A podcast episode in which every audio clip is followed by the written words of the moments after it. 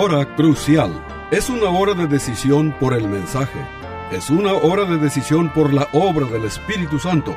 La hora crucial te guía al crucero de la vida que agrada a Dios. Aquí te presento al orador bíblico, el doctor Adán Rodríguez.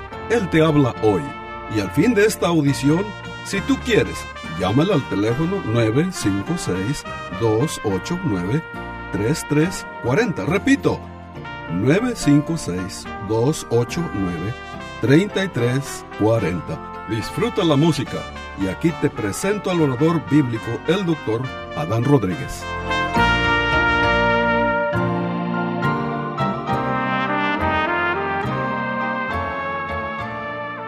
¿Qué tal, querido radio oyente? Bienvenidos a una nueva edición de este su programa, La Hora Crucial. Pues hoy continuamos con esta serie de mensajes sobre el verbo eterno.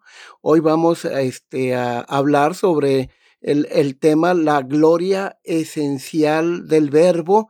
Hemos estado meditando en Juan capítulo 1, versículo 1, y los últimos mensajes han estado basados en el verso 14 y hoy continuamos, por eso vamos a hablar sobre la gloria esencial del verbo, estimado oyente. No debemos cometer el error de pensar en Jesús como un simple hombre divino o, por otro lado, como un simple Dios humano. Nunca debemos olvidar que, aunque nuestro Señor era Dios y hombre al mismo tiempo, las dos naturalezas divinas de Cristo, que es la, las dos naturalezas, perdón, la divina y la humana, este, eh, en su misma persona, bueno, esta es una doctrina que, que es un misterio, pero que así Dios se ha revelado en su palabra, este, y vemos que las dos naturalezas, la divina y humana, este, en Cristo nunca fueron confundidas, estimado oyente. Una naturaleza no se comió a la otra. Las dos naturalezas permanecieron perfectas y distintas. La divinidad de Cristo nunca fue dejada de lado ni por un momento, aunque fue velada. La humanidad de Cristo durante su vida nunca fue ni por un momento diferente a la nuestra, aunque por unión con la deidad fue muy digna. Aunque es un Dios perfecto, el Señor Jesucristo, este también él fue un hombre perfecto. Cristo siempre ha sido un hombre perfecto desde el primer momento de su encarnación. El que ha ido al cielo y está sentado a la diestra del Padre, para interceder por los pecadores es tanto hombre como Dios. El que sufrió por el pecado en la cruz y fue hecho pecado por nosotros, fue Dios manifestado en carne. Como hombre, Él es aquel que ha experimentado todas las pruebas, alegrías, sufrimientos, pérdidas, ganancias tentaciones y capaz de morir. Todo esto está involucrado en estos dos versículos, Juan 1, 1 y Juan 1, 14. Juan 1, 14 dice, y aquel verbo fue hecho carne y habitó entre nosotros, y vimos su gloria, gloria como del unigénito del Padre, lleno de gracia y de verdad. Estimado oyente, las Sagradas Escrituras nos enseñan que Jesucristo se hizo hombre para que hombres y mujeres pudieran verlo y así llegar a conocer a Dios. El apóstol Juan indica esto cuando nos dice, y vimos su gloria. Esto sucedió de una manera muy literal con los primeros discípulos de Cristo de quienes Juan está hablando en este versículo. Porque vieron la gloria de Jesús durante los días de su carne. La gloria de Dios, estimado oyente, es la suma de todos sus atributos. A veces se muestra como una luz brillante. debe notarse que las palabras vimos su gloria, aquí en Juan 1.14, siguen inmediatamente después de las palabras tabernáculo. Es decir, cuando Cristo dice, cuando Juan dice, y que el verbo habitó entre nosotros, hizo su tienda, hizo tabernáculo. No podemos dejar de creer que hay aquí una referencia adicional al tabernáculo del Antiguo Testamento. En el tabernáculo, en el lugar santísimo, Jehová hizo su trono sobre el propiciatorio. Y la evidencia de su presencia allí fue la gloria chequina frecuentemente eh, llamada la nube, ¿sí? Cuando el tabernáculo estuvo terminado y Jehová tomó posesión de él, mira lo que dice Éxodo capítulo 40, versículos 34 y 35. Dice, entonces una nube cubrió el tabernáculo de reunión y la gloria de Jehová llenó el tabernáculo. Y no podía Moisés entrar en el tabernáculo de reunión porque la nube estaba sobre él y la gloria de Jehová lo llenaba. Lo mismo sucedió cuando se terminó el templo de Salomón. En el primer libro de Reyes, en el capítulo 8, versículos 10 y 11, dice que cuando los sacerdotes salieron del santuario, la nube llenó la casa de Jehová y los sacerdotes no pudieron permanecer para ministrar por causa de la nube, porque la gloria de Jehová había llenado la casa de Jehová. Estimado oyente, como pueden notar, aquí se identifican claramente la nube y la gloria la gloria chequina. Era la señal permanente de la presencia de Dios en medio de Israel. Por causa de la apostasía de Israel, la gloria de Dios se apartó de ellos. ¿Sí? Este Ezequiel capítulo 11 versículo 23 dice, y la gloria de Jehová se elevó del medio de la ciudad. Por lo tanto, este cuando leemos en el verso 14, y aquel verbo fue hecho carne y habitó entre nosotros y vimos su gloria, fue la prueba de que nada menos que Jehová estaba de nuevo en medio de Israel. Inmediatamente después de su nacimiento, Cristo, de Cristo, se nos dice en Lucas 2, 8 y 9, había pastores en la misma región que velaban y guardaban las vigilias de la noche sobre el rebaño. Y he aquí, este, se les presentó un ángel del Señor, y la gloria del Señor lo rodeó de resplandor, y tuvieron gran temor. Y cuando el Señor Jesucristo ascendió al cielo, allí en Hechos capítulo 1, versículo 9, leemos, y habiendo dicho estas cosas, viendo ellos, fue alzado y le recibió una nube que le ocultó de sus ojos. Estimado oyente, noten, no, este no dice aquí nubes, sino una nube. Eh, por eso Juan dice, vimos su gloria. Entonces, se refiere primero a su gloria divina, ¿sí? Cuando, cuando Juan dice, vimos su gloria, desde luego Juan está recordando esa gloria esencial de Cristo eh, en la transfiguración, ¿sí?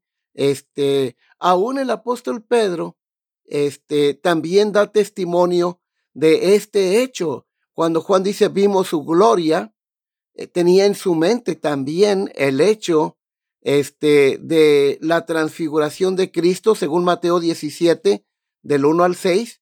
Ahí estaba Pedro, Jacobo y Juan, y Cristo se transfiguró, una nube gloriosa los cubrió. Y, Juan se refiere a esto y también el apóstol Pedro en su segunda carta, capítulo 1, versículo 16, leemos, porque no os hemos dado este, a conocer el poder y la venida de nuestro Señor Jesucristo siguiendo fábulas artificiosas, sino como habiendo visto con nuestros propios ojos su majestad. Ahora, desde luego, Pedro, estimado oyente, aquí está haciendo alusión a la transfiguración. Miren, el versículo 17 lo, lo, lo aclara. Sigue diciendo Pedro este, las siguientes palabras, pues cuando él recibió de Dios Padre honra y gloria, refiriéndose a Cristo, le fue enviada desde la magnífica gloria una voz que decía, la voz del Padre, este es mi Hijo amado en el cual tengo complacencia. Ahora, note por favor, estimado oyente, eh, este es el uso de la palabra gloria aquí, lo que parece vincular la escena de la transfiguración con Juan capítulo 1 versículo 14 cuando dice, y vimos su gloria. Esto se ve confirmado por el hecho de que en el monte, eh, mientras él aún hablaba con Moisés y Elías, he aquí una nube brillante los cubrió con su sombra. Mateo 17:5. Entonces vimos su gloria. El apóstol Juan se está refiriendo este, a la gloria esencial de Cristo. Es decir, su gloria esencial abarca sus atributos, sus perfecciones divinas. Este, esto se desprende claramente de las palabras que siguen en el verso 14. Gloria como del unigénito del Padre. Juan el apóstol es el único autor del Nuevo Testamento que usa el término unigénito para referirse al Señor Jesucristo. Por ejemplo, en Juan 1.18 dice, a Dios nadie le vio jamás. El unigénito Hijo que está en el seno del Padre, Él le ha dado a conocer. Juan 3.16, porque de tal manera amó Dios el mundo que ha dado a su Hijo unigénito, para que todo aquel que en él cree no se pierda, mas tenga vida eterna. Ahora noten cómo Juan usa este término unigénito en cuanto a Cristo en sus escritos. Es el único autor del Nuevo Testamento que lo usa. Juan 3:18, hablando de Cristo, dice, el que en él cree no es condenado, pero el que no cree ya ha sido condenado porque no ha creído en el nombre del unigénito, Hijo de Dios. ¿Sí? Y 1 Juan 4:9. En esto se mostró el amor de Dios para con nosotros, que Dios envió a su Hijo unigénito al mundo, para que vivamos por él. Entonces Juan 1.14, cuando dice, eh, y aquel verbo fue hecho carne y habitó entre nosotros, vimos su gloria como del unigénito del Padre lleno de gracia y de verdad.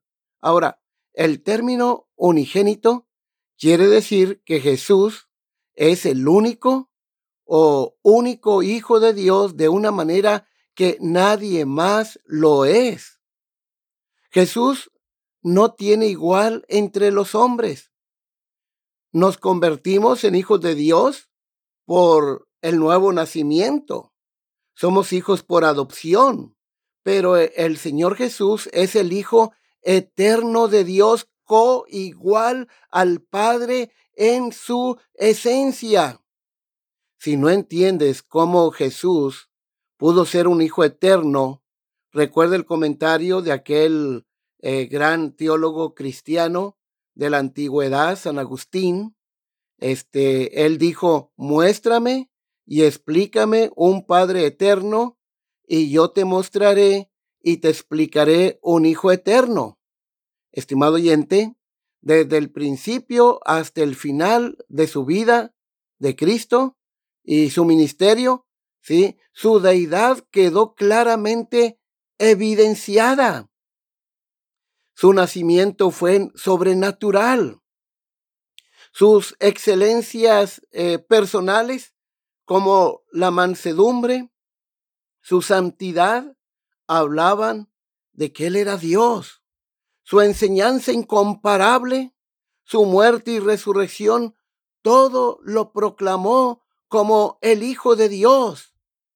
Vimos su gloria, no solamente se refiere a la gloria esencial de Cristo, es decir, Cristo es de la misma esencia de Dios Padre, Él es igual a Dios en poder, gloria y majestad. Pero cuando Juan dice vimos su gloria, también se refiere a la gloria de Cristo revelada en sus atributos, en sus, perdón, milagros, como por ejemplo, este, cuando Cristo convirtió el agua en vino. En Juan capítulo 2, versículo 11, leemos lo siguiente. Este principio de señales hizo Jesús en Caná de Galilea y manifestó su gloria y sus discípulos creyeron en él.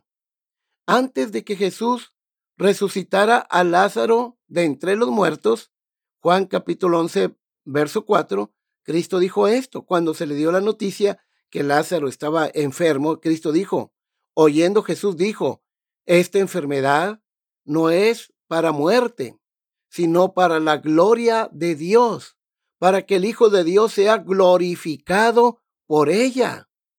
Pero Juan también muestra que la gloria de Jesús se reveló supremamente en la cruz, cuando Judas salió del cenáculo para traicionar a nuestro amante Salvador, Jesús dijo en Juan 13:31, entonces, cuando hubo salido eh, Judas, dijo Jesús, ahora es glorificado el Hijo del Hombre y Dios es glorificado en él. Estimado oyente, en la cruz del Calvario, ahí se mostraron la, se mostró la gloria de Dios. ¿Cómo lo sabemos? Porque allí se reflejan los atributos de la santidad de Dios, la justicia perfecta de Dios, el amor de Dios, este, la ira santa de Dios, ¿sí? Este, ahí se vio la gloria de Dios. Este fue el motivo de su llegada. Cristo vino para que los hombres pudieran ver su gloria y creer en Él. Sin embargo, este también es cierto que la experiencia de los primeros discípulos se repite en todos los que creen en el Señor de la gloria el día de hoy. Mira lo que dice el apóstol Pablo en segunda de Corintios capítulo 3 versículo 18 sobre la experiencia de todos los cristianos cuando dice, por tanto, nosotros todos mirando a cara descubierta, como en un espejo la gloria del Señor, somos transformados de gloria en gloria en la misma imagen, como por el Espíritu del Señor. Yo te pregunto, estimado oyente, ¿esa es tu experiencia? ¿Has contemplado la gloria del Hijo Eterno de Dios que habitó entre nosotros y que se nos revela hoy por medio de su Espíritu Santo? Quizás hay una pregunta que tú te estés planteando en este momento y es la siguiente.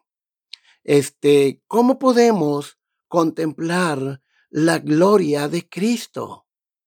E, en, en estos días? Bueno, la respuesta es que podemos contemplar su gloria con los ojos de la fe. La fe mira hacia atrás al hombre que vivió y murió por nosotros y ve gloria en su vergüenza, honor en sus desgracias, riquezas en su pobreza, poder en su debilidad, triunfo en su conflicto e inmortalidad en su muerte. La fe a veces es asistida por la experiencia y la experiencia ve su gloria, ve la gloria de su gracia al hacer desaparecer todos nuestros pecados.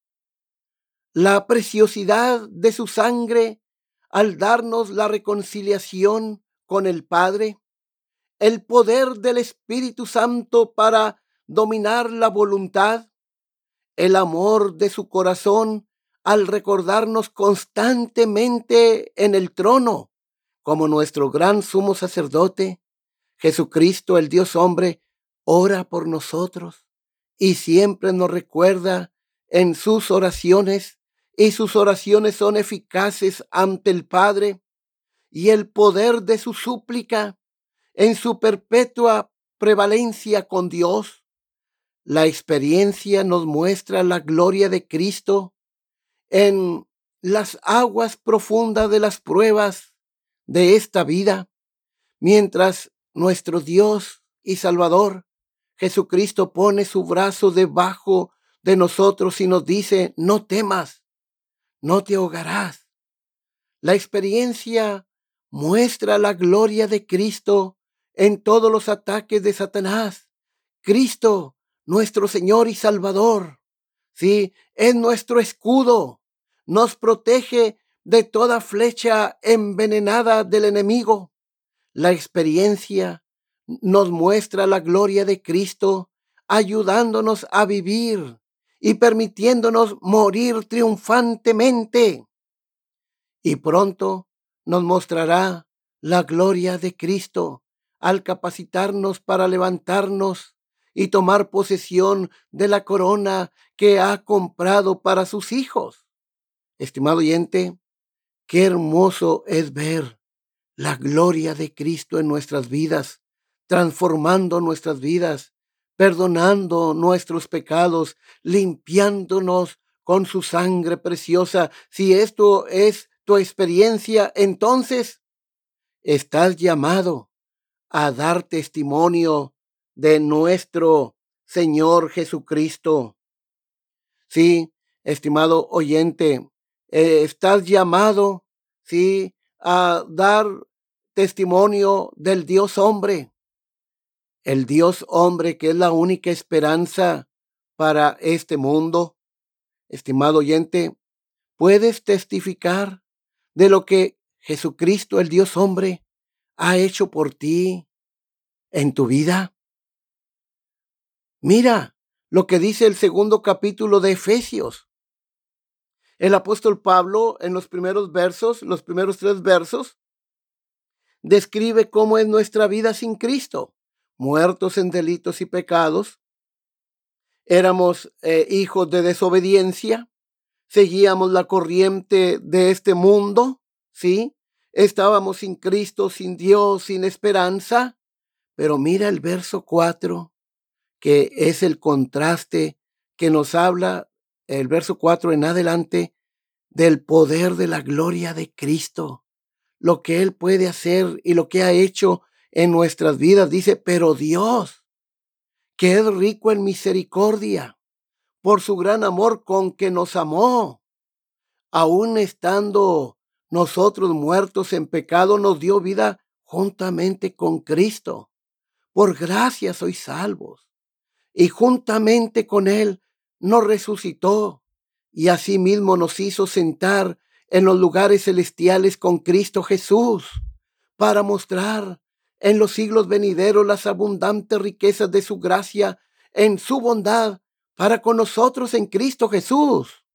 Estimado oyente, ese es uno de los pasajes más gloriosos, más bellos que encontramos en la palabra de Dios.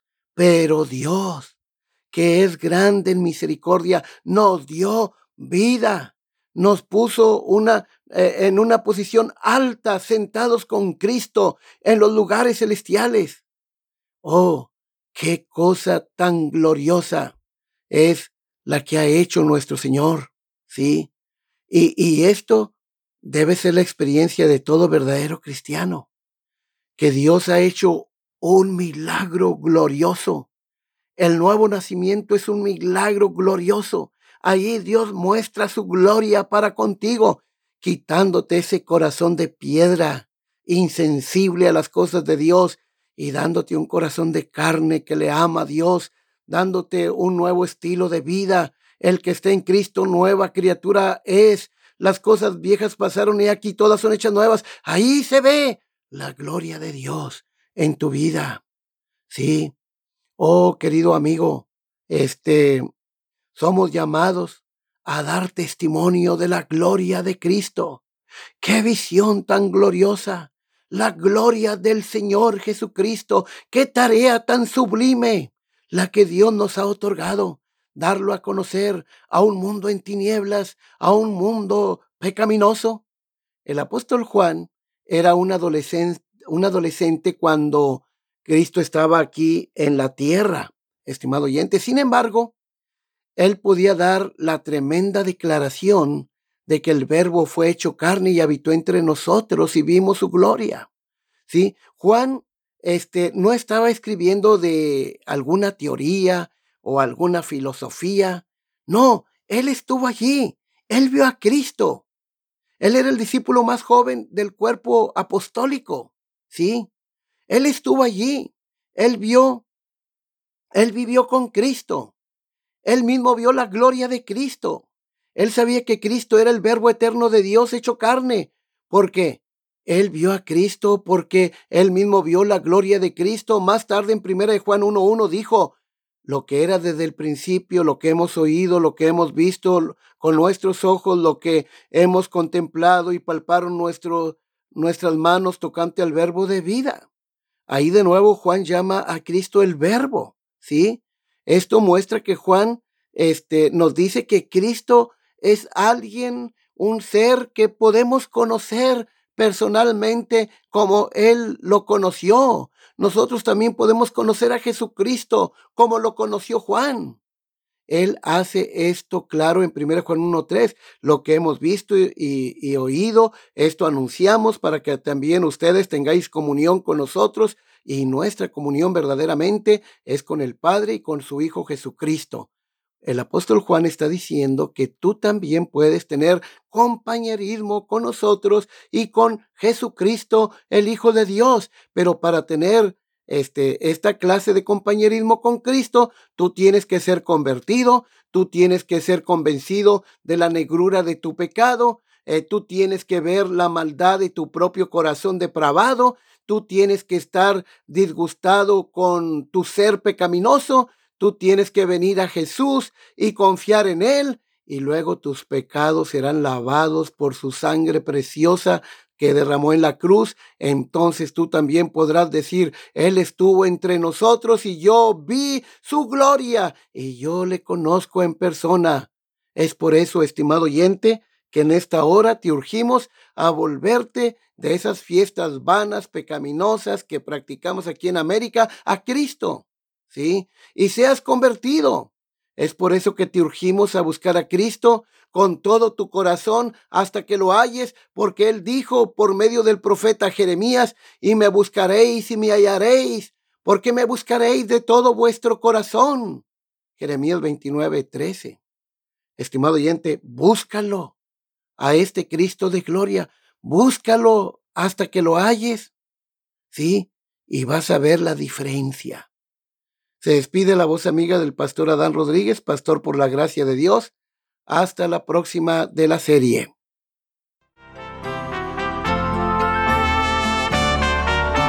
Este fue su programa La Hora Crucial. La Iglesia Bautista Jerusalén y su pastor Adán Rodríguez agradecen a su bella audiencia y les recuerda que los días lunes y viernes a las 12 horas del mediodía, este programa se repetirá sin falta. Y si usted vive en la frontera, le invitamos a que asista a nuestro culto de adoración los domingos a las 11 de la mañana. El santuario del templo Jerusalén se encuentra en la calle Cafri, a una cuadra de la biblioteca de la ciudad de Far, Texas. Llame al doctor Adán Rodríguez y con gusto le informará. Teléfono 956-289-3340. O si usted prefiere escribir, hágalo. La hora crucial PO Box 774, FAR, Texas 78577.